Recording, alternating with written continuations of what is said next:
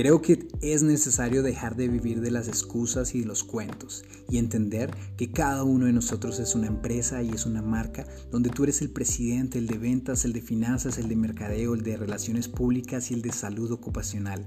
Eres todo. Vuélvete el número uno en lo que haces, haz lo que los demás no quieren hacer.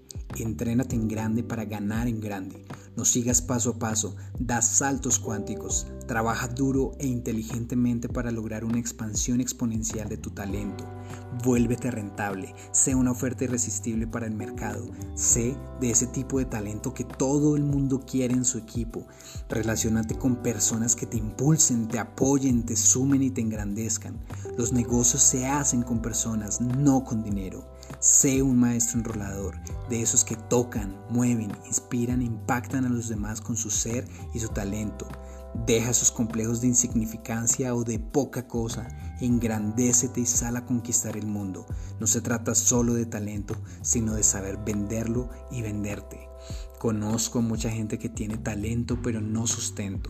¿Por qué? Creo que hay que saber venderse, hay que mercadearse. Si nadie sabe tu talento, serás un talento escondido de esos que abundan en el mercado. Y para venderse hay que creer en sí mismo, en lo que cada quien hace. Si tú no apuestas por ti, ¿quién carajos lo va a hacer?